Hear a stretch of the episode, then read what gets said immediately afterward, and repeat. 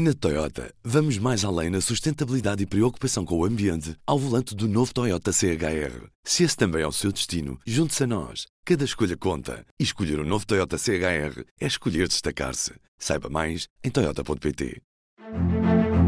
Do Jornal Público, este é o P24. Hoje, Ayahuasca, o psicadélico Remédio Santo. Viva! Os retiros de Ayahuasca estão a crescer em Portugal e vivem num universo sem regulação. Quem o usa defende os benefícios de uma bebida natural para o corpo e mente, mas não há conhecimento sobre a quantidade de retiros, quem é que os organiza, quem neles participa ou sequer se decorre em ambientes considerados seguros. Pois bem, neste P24 falo com o jornalista Amílcar Correia sobre este fenómeno.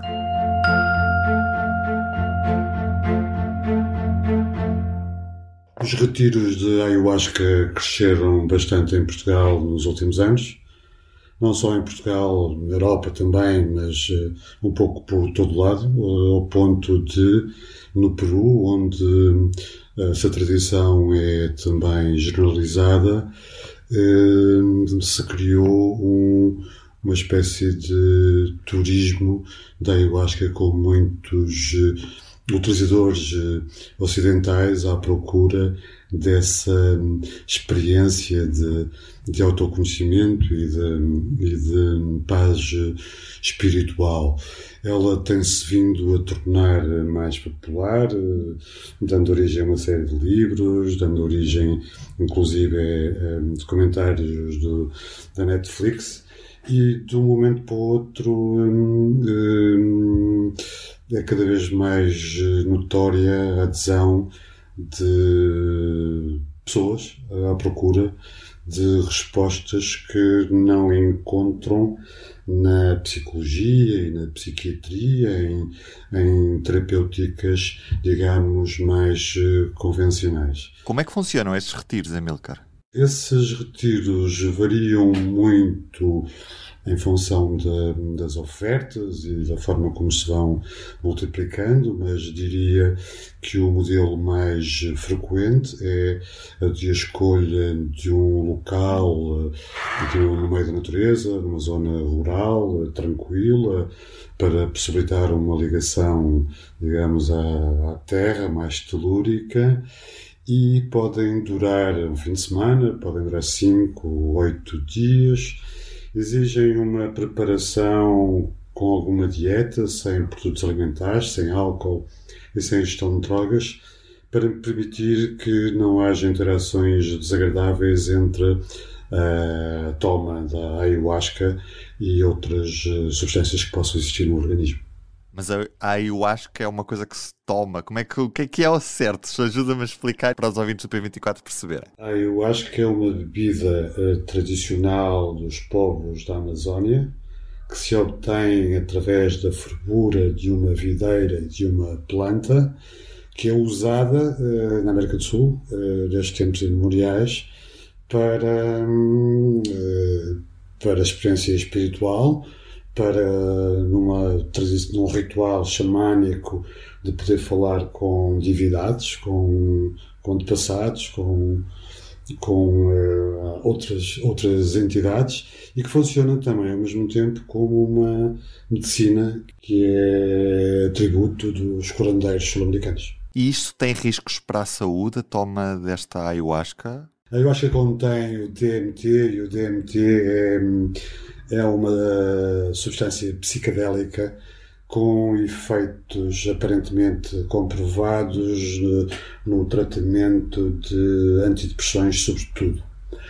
Eh, se ela tem riscos, sim, ela, ela tem, pode ter riscos, sobretudo se for má administrada, se os rituais não forem devidamente enquadrados, se as experiências clínicas não forem devidamente enquadradas mas o que dizem os especialistas é que ela nem sequer provoca dependência e que fora deste contexto podem existir problemas de perturbações psicológicas sobretudo em quem a tome já com problemas eh, anteriores, prévios, de, de foro psicótico, eh, doença mental, de, de bipolaridade, por exemplo. Mas estamos a falar de uma substância que é legal, ou seja, não há nada que proíba a, a toma desta substância. Não, a ayahuasca não é proibida. A ayahuasca é permitida,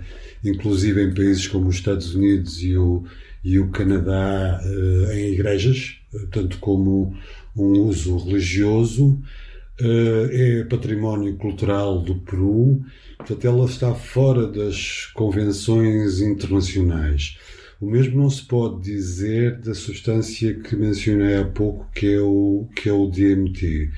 E isso explica que existam, volta e meia, algumas detenções, sobretudo em aeroportos, por causa da, da importação de, da ayahuasca do, da América do Sul mas todavia o, o, consumo de qualquer substância em Portugal não é proibido, por exemplo. É? Uhum. Como é que estes retiros chegaram cá? Nós conseguimos perceber quem é que são estas pessoas que, que gerem este tipo de retiros e também quem é que vai a este tipo de encontros? Nós não sabemos neste momento qual é a quantidade de retiros que são oferecidos, não sabemos quem organiza, nem sabemos muito bem quem participa neles. Todavia, grande parte deles estão associados a, a estrangeiros uh, ou uh, sul-americanos que estão em Portugal ou a pessoas que fizeram essa trajetória de aprendizagem dos rituais xamânicos na, na América do Sul. Há, obviamente, portugueses também incluídos no, na organização deste tipo de, de rituais. Uh, eles chegam cá como uma resposta mais. Uh, uma oferta mais global de, desta, desta tradição ancestral que se tem vindo a, a, popularizar e a perder essa sua carga mais eh, longínqua e negativa. Há poucos estudos sobre o tema, há pouco conhecimento sobre sobre o tema.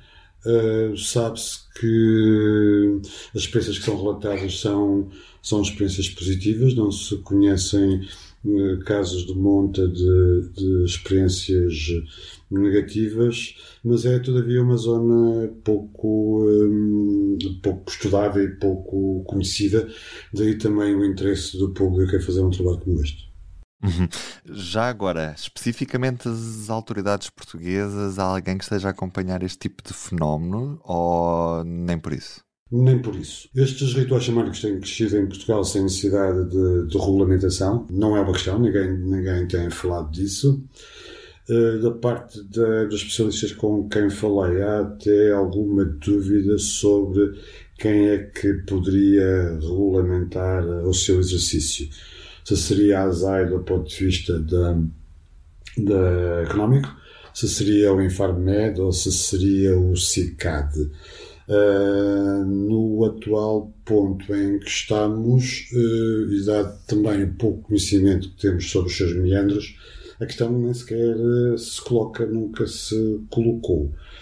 É provável que se venha a colocar se, de facto, a banalização e destas práticas eh, estiver associada a uma redução dos cuidados que, que, que, o ritual tem que implicar e que sempre implicou desde a sua origem na, na Amazónia.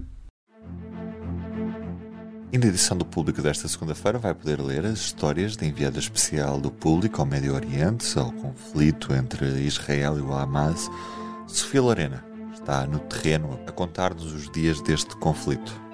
Hoje também manchete no público as finanças que retêm o IVA do Plano de Recuperação e Resiliência e estão a deixar as câmaras e as IPSS em situação difícil.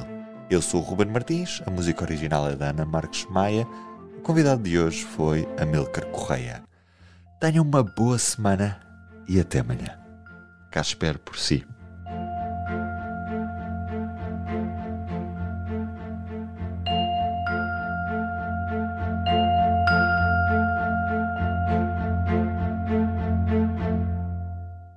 Público fica no ouvido.